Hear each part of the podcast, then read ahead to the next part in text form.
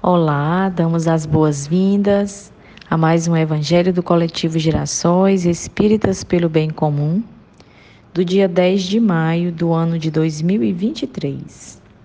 As nossas vibrações de hoje, elas são destinadas aos nossos irmãos vítimas de todo tipo de preconceito e discriminação. Mulheres, negros, idosos, pessoas em situação de rua, LGBT, QIA, indígenas, presidiários e outros. Para iniciar as nossas reflexões dessa noite, vamos elevar o nosso pensamento ao alto, exercitar a gratidão, dizendo assim: Obrigada, Deus, pela oportunidade desse encontro.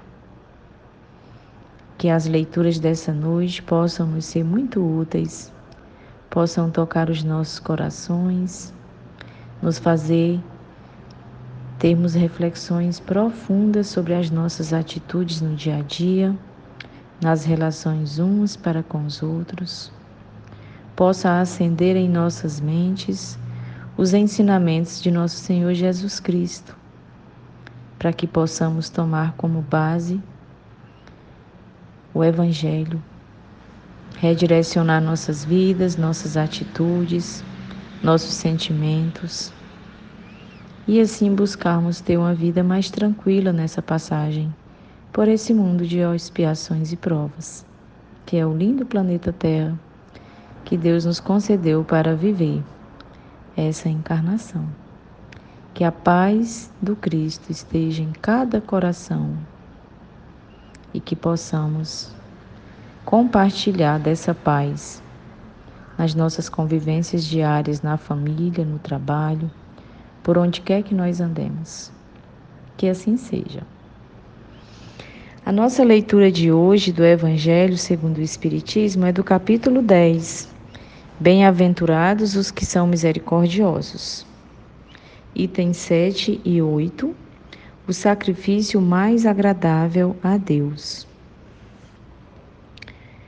Portanto, se estais para apresentar a vossa oferenda ao altar, e então vos lembrardes de que vosso irmão tem qualquer coisa contra vós, deixai a vossa oferta aos pés do altar, e ide primeiro reconciliar-vos com vosso irmão. Depois, voltai para fazer a vossa oferta. Está lá em Mateus capítulo 5, versículos 23 e 24.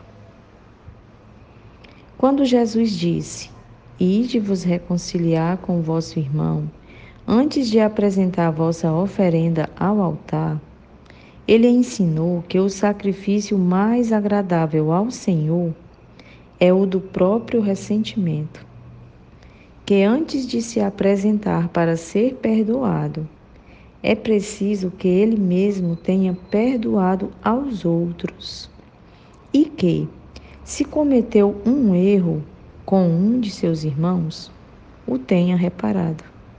Somente assim a sua oferenda será agradável, porque virá de um coração puro de qualquer mau pensamento.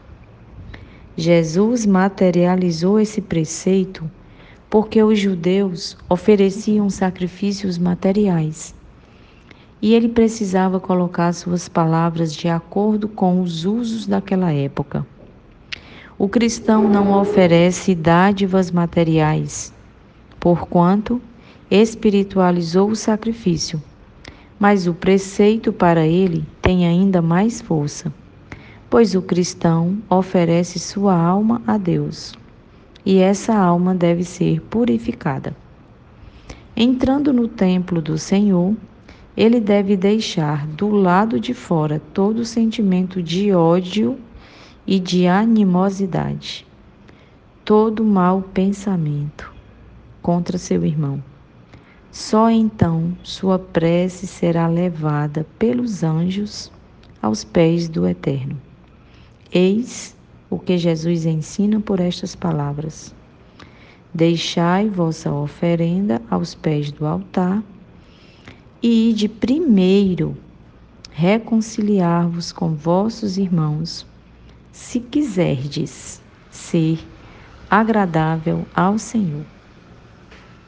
Então, meus irmãos, o que que esse evangelho de hoje nos traz a reflexão, né? Traz essa passagem aqui de Mateus e, e discorre o restante do texto, nos lembrando algo muito, muito essencial para a nossa vida no dia a dia e para o significado do que realmente importa na nossa caminhada, no nosso progresso moral, que é uma busca de cada um de nós, né? Que é o perdão das ofensas, é a reconciliação. E nós não podemos esquecer, não é, amigos? Que para que nós possamos exercitar, colocar em prática, concretizar o perdão das ofensas ao próximo, nós precisamos iniciar com o alto perdão. Nós também temos as nossas querelas íntimas, mas nós precisamos nos perdoar, compreender que nós estamos nesse caminhar. É um passo de cada vez dentro do nosso contexto existencial, dentro das possibilidades e da maturidade moral que nós já alcançamos. Nós estamos nessa caminhada permanente de nós mesmos, não é verdade? Então nós precisamos primeiro nos auto-perdoarmos, reconciliar-nos conosco mesmos, para que aí sim nós tenhamos coragem, fortaleza, discernimento, perseverança na busca desse reconciliar, desse perdão para com aqueles que convivem conosco, para aqueles que nos ofenderam, aqueles que nos ofendem, né? aqueles que não se comportam de acordo com aquilo que nós gostaríamos que fosse, com o modelo que nós desenhamos, que nós imaginamos, que nós sonhamos. Porque a caminhada de cada um é algo muito pessoal. Assim como a nossa é, a do outro também é, não é verdade? E muitas vezes nós temos essa dificuldade do perdão, da reconciliação, porque nós não aceitamos que o outro é outro ser, diferente de nós. Que tem muitas vezes valores diferentes, sonhos difer diferentes, não é verdade? E nós temos essa dificuldade dessa aceitação. Nós queremos moldar o outro para que o outro atenda à nossa expectativa. E aí nós temos uma dificuldade imensa de conviver com a, com a não correspondência é, dessa expectativa que nós criamos. E aí, quando nós chegarmos a um, um patamar, uma conclusão que nós precisamos para amar, primeiramente respeitar uns aos outros, né? porque sem respeito não tem amor. Sem amor não tem perdão. Então, esse amor, que é esse desprendimento, esse respeito, esse sentimento fraternal, né? É uma busca de cada um de nós, para que nós possamos dar um passo mais largo adiante, nesse sentido, que é o sacrifício mais agradável a Deus o perdão das ofensas, a reconciliação, sobretudo com aquele que nos ofende, que nos ofendeu. Porque perdoar e reconciliar-se com aqueles que nós amamos, como o próprio Evangelho traz em outro trecho, o que, que há de grandioso nisso? É muito mais simples, não é verdade? Então, que seja essa nossa busca, nossa reflexão nesse sentido desse texto dessa noite. E vamos agora então passar para a nossa mensagem de hoje. É da obra Cirurgia Moral, Lancelin, pela psicografia de João Nunes Maia. A lição número 9 tem como tema Como viver com os outros.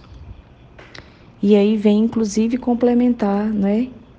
É, o sacrifício mais agradável a Deus, que é o perdão, a reconciliação porque quando Lancelin traz aqui nessas entrelinhas dicas de facilitar a nossa convivência humana, que é tão delicada, não é?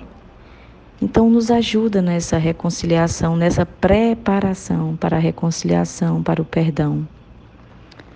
Então, vamos lá. Lancelin diz assim: a ciência mais difícil que até hoje encontramos foi a de viver em conjunto. E o mais interessante é que precisamos desse intercâmbio para viver. A lei nos condicionou a essas necessidades biológicas e espirituais. A própria vida perde o sentido se nos isolarmos das criaturas. Elas têm algo que não possuímos e nós doamos a elas certos estímulos que a natureza lhes negou. Vemos nisto a presença de Deus levando-nos ao amor de uns para com os outros, e assim aprendemos a amar por amor. A sociedade cada vez mais se aprimora, desde quando seus membros passam a se respeitar mutuamente, entrosando as qualidades e desfrutando da fraternidade na convivência. A sociedade é, pois, a flor do aprimoramento humano. No entanto, essa sociedade não pode existir sem o lar. Ela se desarmoniza se deixar de existir a família, que é o sustentáculo da harmonia que pode ser desfrutada pelos homens em todos os rumos dos seus objetivos. Se queres paz em teu lar, começa a respeitar os direitos dos que convivem contigo. Se romperes a linha divisória dos direitos alheios, afrontarás a tua própria paz. Quem somente impõe suas ideias passa a ser joguete dos pensamentos dos outros, às vezes sem perceber. Estuda a natureza humana pelos livros e pela observação, que a experiência te dirá os caminhos a tomar e a conduta a ser seguida. Vê como falas a quem te ouve e como ouves a quem te fala. E neste autoaprendizado, as lições serão guardadas em lugares de que a vida sabe cuidar. Não gastes teu tempo em palavras que desagradam, nem em horas de silêncio que desapontam. Procura usar as oportunidades no bom senso que equilibra a alma. Procura conversar com os outros na altura do que eles já atingiram. Isto não é disfarce, é respeito às sensibilidades, é sentir-se irmão de todos em todas as faixas da vida. Ao encontrares uma criança, não passas a ser outra para que ela te entenda? Assim deves fazer nas dimensões da vida humana em que te encontras. A felicidade depende da compreensão que gera caridade, que gera amor. Conviver com os outros é realmente uma grande ciência. É a ciência da vida. Fomos feitos para viver em sociedade.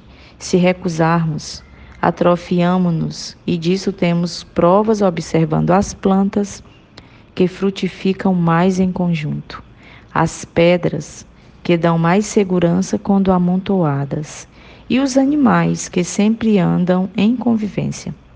Tudo se une para a maior grandeza da criação. Essas lições não são somente para os encarnados. Os espíritos na erraticidade igualmente obedecem a essa grande regra de viver bem. Nós nos unimos em todas as faixas a que pertencemos, no entusiasmo do bem que nos dá a vida. Aprendamos, pois, a conviver, a entender e respeitar os nossos irmãos que trabalham e vivem conosco, que tudo passará a ser para nós motivo de felicidade, onde enxergaremos somente o amor. Contrariar as leis que nos congregam é desagradar a nossa própria paz. E para aprender a viver bem com os outros, necessário se faz que nos eduquemos em todos os sentidos, que nos aprimoremos em todas as virtudes. Sem esse trabalho interior, será difícil alcançar a paz imperturbável no reino do coração. Então, meus queridos, é, Lanceli nos trouxe nessa mensagem muitas dicas para a boa convivência, para o nosso preparo, para o nosso fortalecimento interior, não é? Nos explicando sobre a convivência mútua. E certamente esses ensinamentos nos facilitarão os nossos processos de auto perdão, de autoaceitação e por conseguinte de perdão e aceitação daqueles que convivem conosco. E para finalizar o nosso encontro dessa noite, vamos mais uma vez exercitar a gratidão, porque esse exercício ele tem necessidade diária. A gratidão nos faz tanto bem e é tão essencial, tão necessário, não é verdade? Então, todos os dias nós não podemos esquecer que em todas as ocasiões sejamos gratos pela oportunidade do aprendizado, pela oportunidade daquela experiência que nos fortalece, que nos amadurece, sejam nas boas ou sejam nas difíceis circunstâncias das nossas vidas. Procuremos sempre exercitar a gratidão. E nesse momento não seria diferente.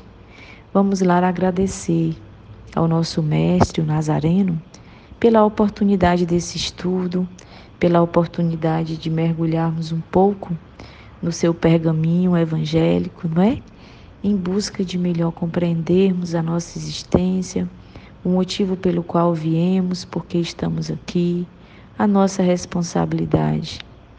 Enquanto espíritos imortais, mas nesse momento, enquanto seres sociais, cidadãos, familiares, amigos, pessoas que são responsáveis umas pelas outras para que possamos ser fortalecidos nesse aprendizado, nessa busca permanente da melhoria moral de nós mesmos. Que se dê no cotidiano esse movimento para que possamos seguir rumo à nossa busca interior, rumo à nossa melhoria moral. Com muita paz, a paz do Cristo esteja conosco. Que assim seja.